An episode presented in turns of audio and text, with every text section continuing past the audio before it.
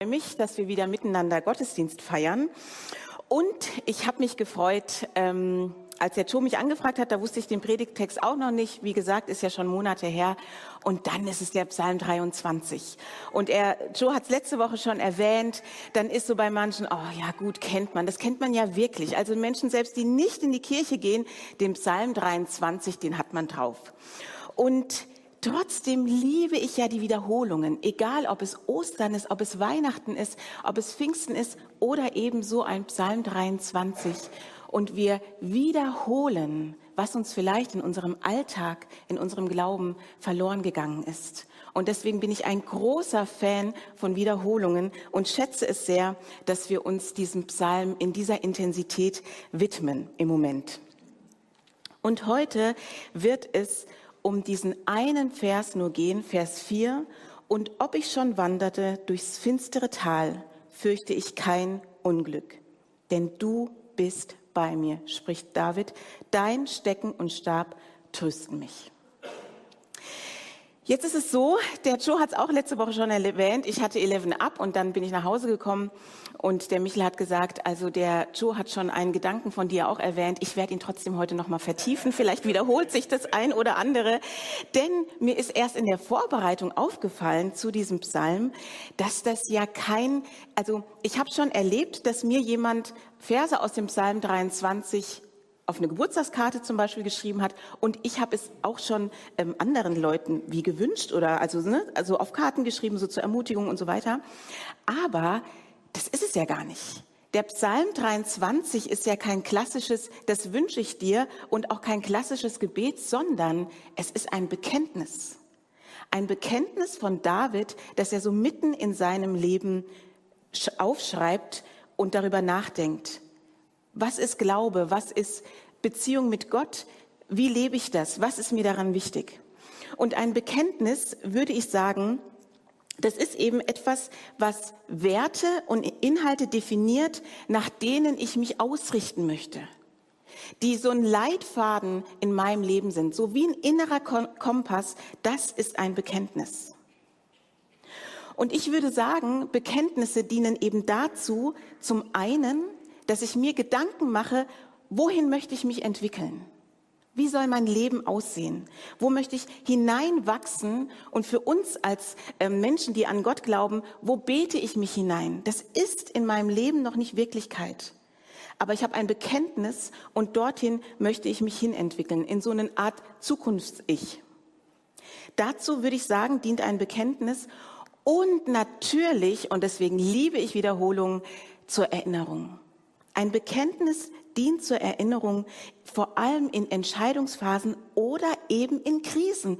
Wie reagiere ich jetzt? Was denke ich jetzt? Mit welcher Haltung gehe ich durchs Leben? Dafür sind Bekenntnisse wichtig und dazu hat sich David entschieden, so ein Bekenntnis aufzuschreiben. Und wir kommen jetzt von letzter Woche, von den grünen Wiesen, dem frischen Wasser, der erquickten Seele, von einem Gott, der es gut mit uns meint. Wir stehen in seiner Gunst. Das, so beginnt David sein Bekenntnis.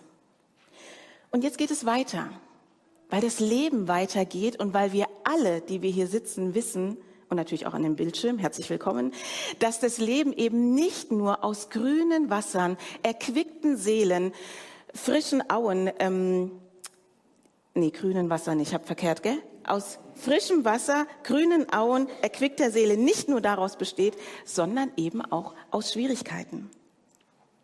Und so heißt es dann in Vers 4 von David geschrieben, und ob ich schon wanderte durchs finstere Tal, so fängt er an.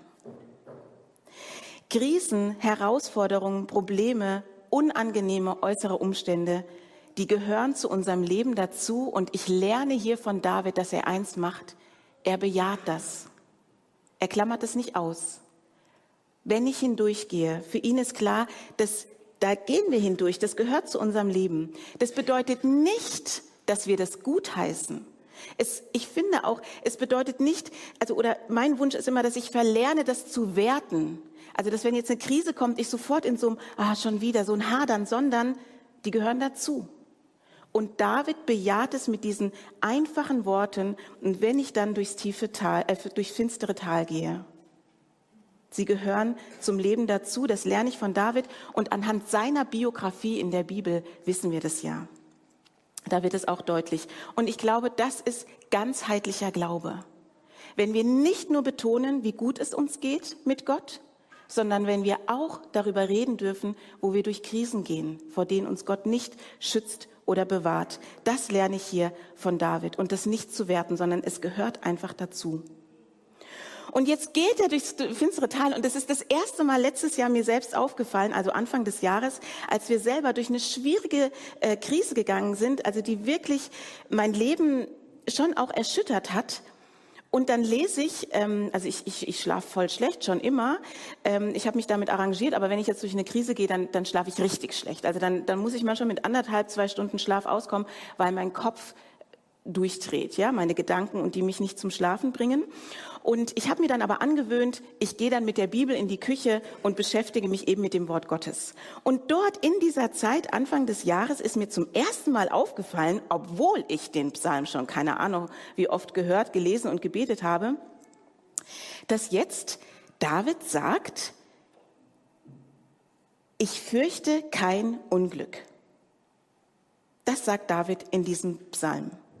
Ich fürchte kein Unglück. Und ich weiß nicht, wenn wir uns das finstere Tal, von dem David spricht, vorstellen und du Krisen kennst, dann wird das ja drückig. Unser Leben wird, wird unsicher, wir fühlen uns bedrückt, wir, wir sind sorgenvoll. Also unsere Gedanken nehmen uns oft dann ein und führen nicht in eine hoffnungsvolle Zukunft, sondern sie machen uns klein. Und nein, wie wird das? Wie, also ich kenne es nur von mir, also vielleicht bin ich die Einzige, glaube ich, aber ehrlich gesagt nicht. Und ähm, dieses finstere Tal macht es in uns auch finster. Und jetzt sagt David in diesem finsteren Tal, fürchte ich kein Unglück.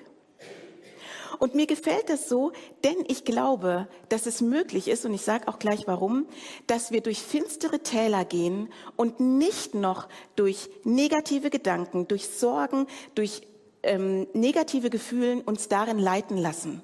Und immer dann glauben, das wird nicht besser oder es gibt keinen guten Ausgang, die Hoffnung verlieren, nicht zuversichtlich leben. Ich glaube, dass sich hier in diesem kleinen Vers unterscheidet, mit welcher Haltung gehen wir durch eine Krise.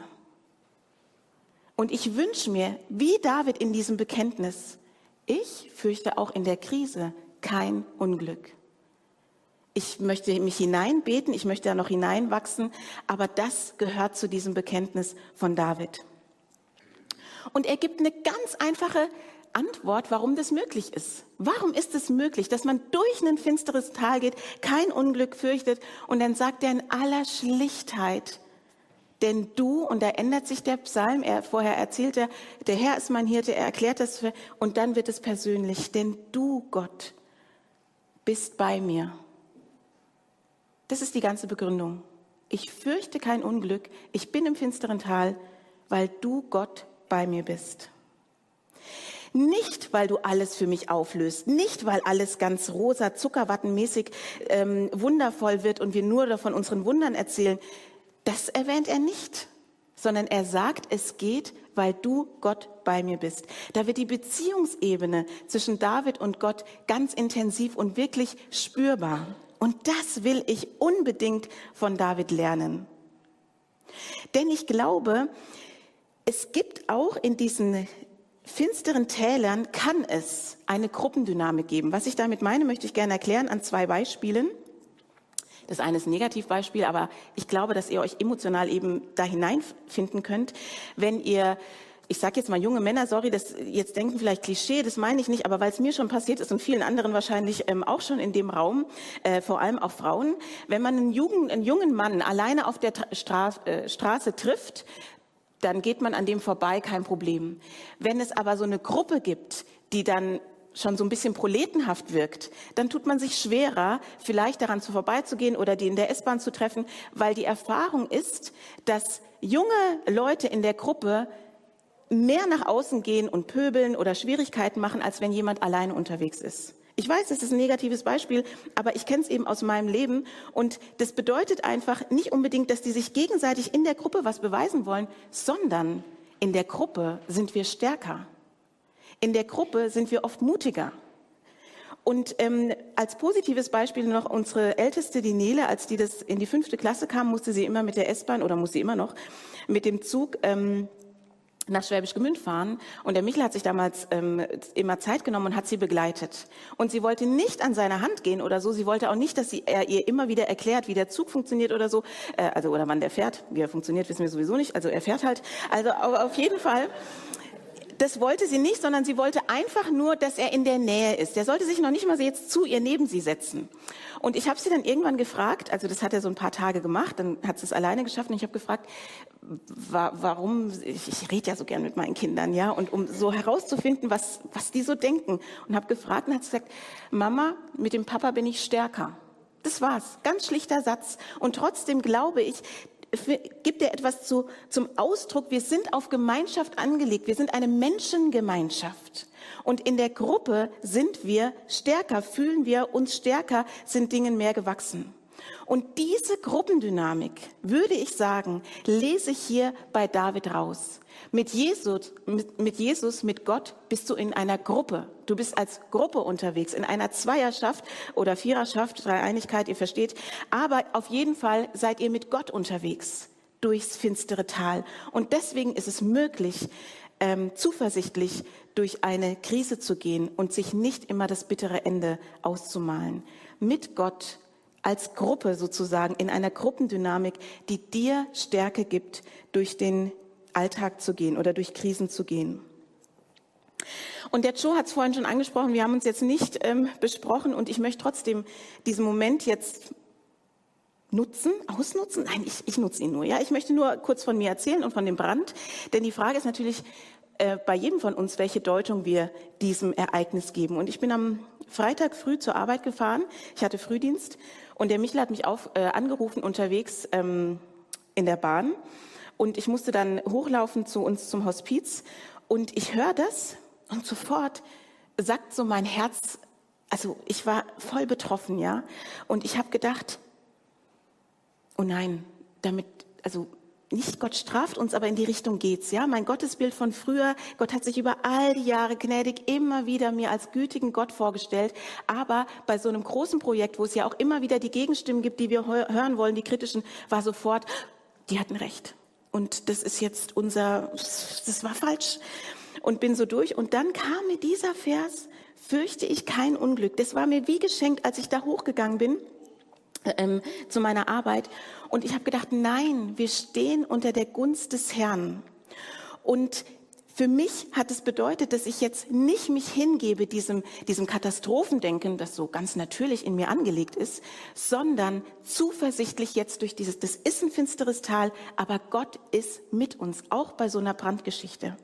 Und das Krasse war für mich später, habe ich ähm, die Joy, ja, das ist unsere Nachbarin, die das gesehen hat und eine ganz äh, gute und liebe Freundin von mir schon seit Jahren. Und die hat mir eine Sprachnachricht geschickt ähm, sie hat den Brand gesehen und sie hat dann gesagt, weißt du, Liz, ich habe meine Rollläden hochgemacht und dann guckt sie immer gleich aufs und hat gedacht, die treffen sich aber froh äh, früh zum Lobpreis, weil da war so warmes Licht ganz unten noch am Erdgeschoss so in diesem und hat gesagt, die sind aber froh, äh, früh dran mit Lobpreis und merkt dann, ach nee, das brennt, hat dann die Feuerwehr gerufen und war dann so schockiert, dass innerhalb, die waren ja in Minuten da und trotzdem waren die Flammen schon so hochgeschlagen und ich kann mir nicht ausmalen, wenn sie es nicht gesehen hätte, wie groß der Brand geworden wäre, weil alle anderen anderen Häuser haben nicht so eine gute Sicht auf diese Stelle, wo es gebrannt hat. Deswegen bedeutet für mich, in meiner Deutung haben wir trotzdem ganz viel Bewahrung erlebt, ähm, obwohl wir uns das natürlich nicht aussuchen. Ich finde auch, das ist ein finsteres Tal, aber es ist, ähm, Gott ist für uns. Und wenn es nicht so wäre, weil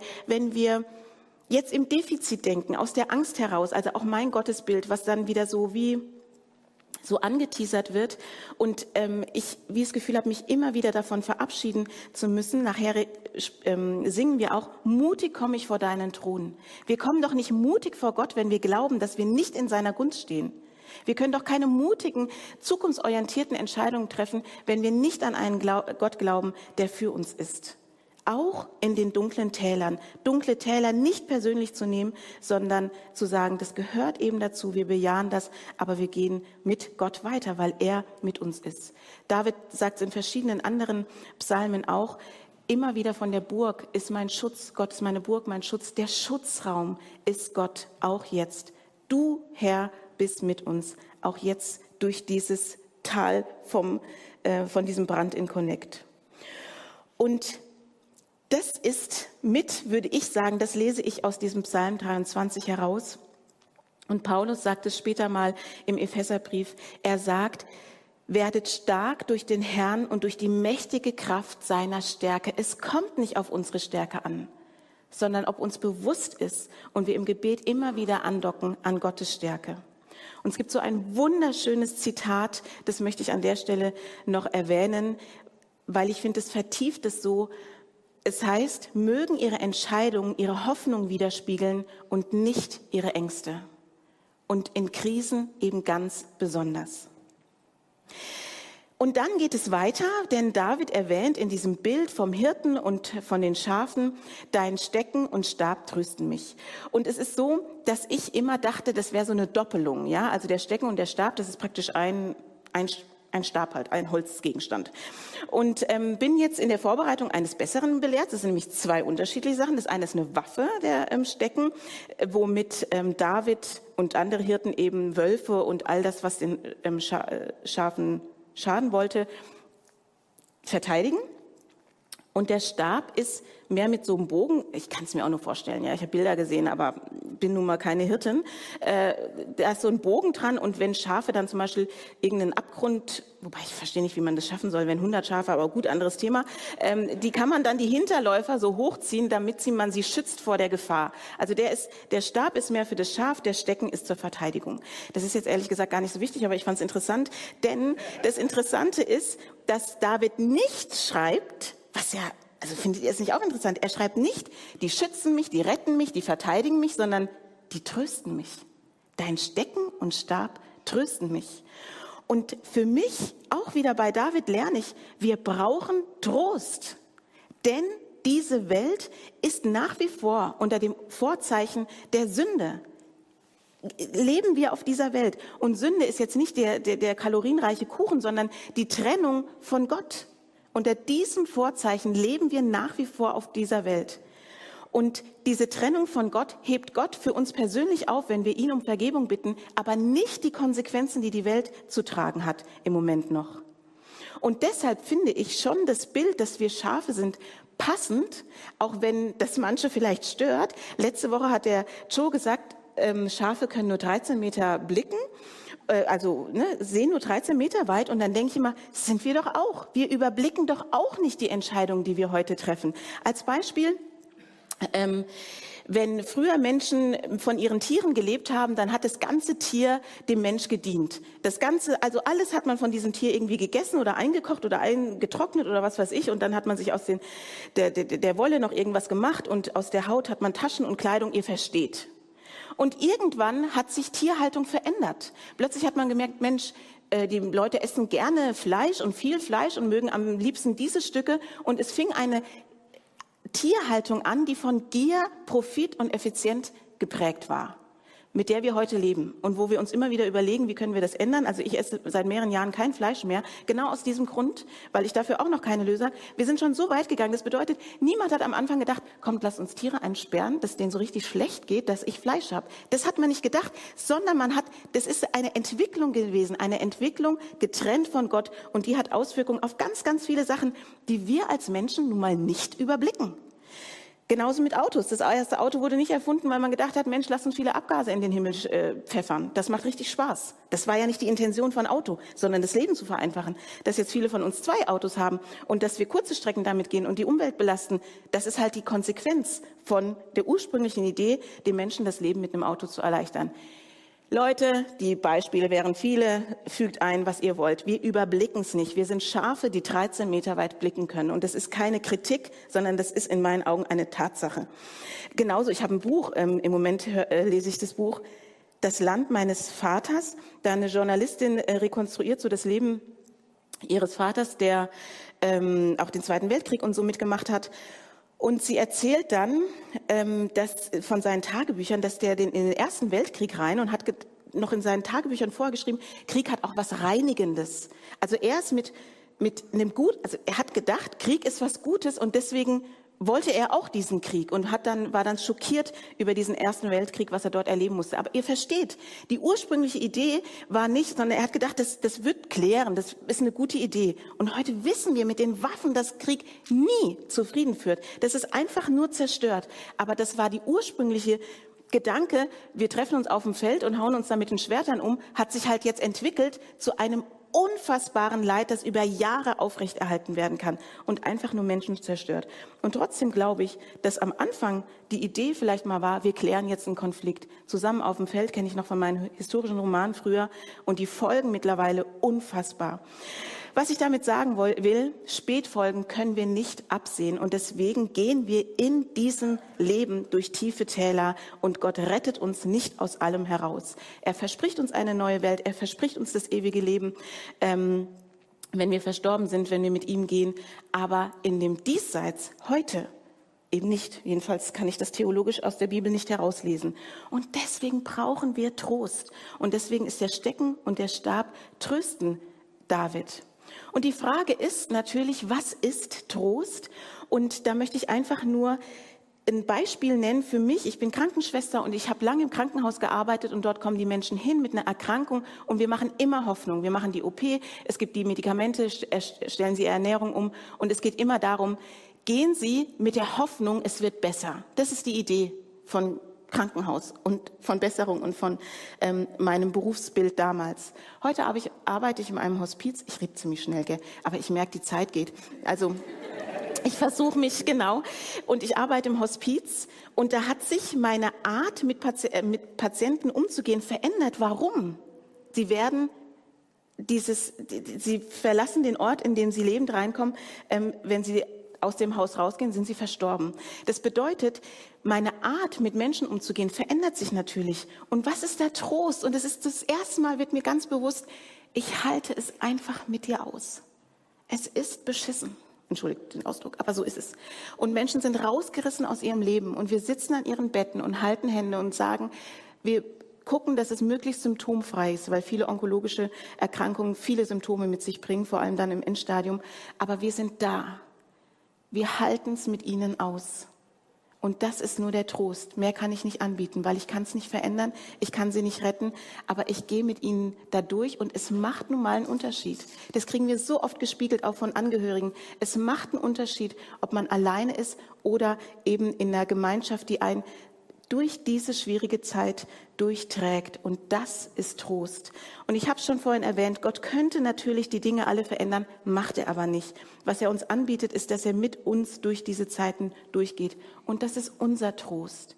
In dieser Welt leben wir. Wir gehören in diese Welt, wir gehören nicht dazu, aber wir gehören in diese Welt. Und es bedeutet mit Gott durch diese Welt, durch Krisen, durch unseren Alltag. Und das sozusagen in so einer Gruppendynamik, weil durch seine Kraft werden wir stärker und mit seinem Trost können wir durch Krisen gehen. Und ich glaube, wir merken, ob wir getröstet sind, wie wir Krisen begegnen. Mit dem Gedanken, ich bin dem gewachsen, weil Gott mit mir ist. Es bewahrt mich, wenn ich diese Krisen bejahe, bejahe wie David, vor dem ständigen Hadern. Warum passiert mir das und nicht jemand anderem? Und was? Nein, aha, das ist jetzt eine Krise. Gott und du bist mit mir und Entscheidungen treffen wir zukunftsorientiert, nicht aus der Angst, aus einer Kränkung, aus einer Verletzung heraus, aus einem Defizit, sondern weil ich getröstet bin, weil Gott mich tröstet. Und nein, Gott geht mit ihr anders, aber weil ich getröstet bin, bin ich, ähm, kann ich mich mit anderen mitfreuen, weil ich Gott im Trost erlebe. Und das ist meine Frage eigentlich zum Abschluss. Wie erlebst du Gottes Trost? Der Stecken und der Stab sind nicht meine Bilder, weil ich einfach auch keine Hirtin bin. Aber ich glaube, wir dürfen uns Gedanken machen, wenn du in deinen Alltag zurückgehst, auch ein Bekenntnis schreiben, fände ich mega, ja, nach dieser Predigtreihe, wenn ihr euch Zeit nehmt, euch hinzusetzen, auch so eine Art Bekenntnis. Nach was, mit welchem Leitfaden wollt ihr durch diese Welt, durch euer Leben gehen? Und eine ist dann, welche Bilder würdest du benutzen? Wie tröstet dich Gott? Und wenn du es noch nicht kennst, dich auf den Weg zu machen, mit Gott darüber ins Gespräch zu kommen und dann zu fragen, wie sieht Trost aus? Wie tröstest du mich? Auf was bin ich noch nicht aufmerksam geworden? Ich habe es schon ganz oft erwähnt, aber ich erwähne es halt einfach immer wieder. Ich erlebe ja Trost am meisten durch die Bibel selbst, durch Geschichten wie Hagar oder Josef oder Jakob. Es ist unfassbar, wie Gott mit Menschen unterwegs ist. Und das tröstet mich, weil ich Dinge in mein eigenes Leben übertragen kann. Durch Stille wo ich erlebe, Gott ist mitten mit mir oder eben durch Schöpfung. Alles, was die Schöpfung, heute Morgen bin ich schon spazieren gegangen, die Sonne geht auf, der Nebel, das tröstet mich. Gottes Schönheit ist immer noch in einer Welt gegenwärtig und deswegen ist er auch mit mir, mit uns. Ich wünsche dir, dass du getröstet durch Krisen, durch deinen Alltag gehst. Dass das etwas ist, was du aus deinem Leben kennst und dass es eben den Unterschied macht, dass wir uns gegenseitig ermutigen in Krisenzeiten, uns nicht gegenseitig in den Rücken fallen, weil wir getröstet sind. Und dass wir so mit Gott durch unser Leben gehen und das von David lernen.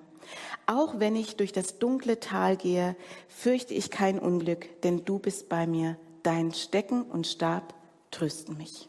Amen. Großer Gott, ich danke dir dafür, dass du genau das bist, groß. Du überblickst diese Welt. Du überblickst auch unsere Entscheidungen und du lässt uns nicht ins offene Messer laufen und strafst uns, drückst es uns rein, sondern wir stehen in deiner Gunst, in deiner Liebe. Und ich danke dir dafür, dass du Dinge mit uns aushältst. Dass das möglich ist, dass es wirklich einen Unterschied macht. Das kann ich nur bezeugen, ob ich mit dir durchs Leben gehe, durch Krisen gehe oder ohne dich. Und ich danke dir, dass ich beide Seiten kennengelernt habe und eben diesen Unterschied kennen darf. Was es bedeutet, Frieden zu spüren in der Krise, in der Herausforderung, weil du mit uns bist. Das ist dein Geschenk und ich möchte es immer wieder mit offenen Armen annehmen. Segne uns, jeden Einzelnen, auch die, die heute be, be, so beladen sind, so trauern, traurig, belastet überfordert und zeig ihnen, ich bin doch mit dir. Danke für deine Gegenwart, für dein Wirken und dass du lebendig bist. Amen.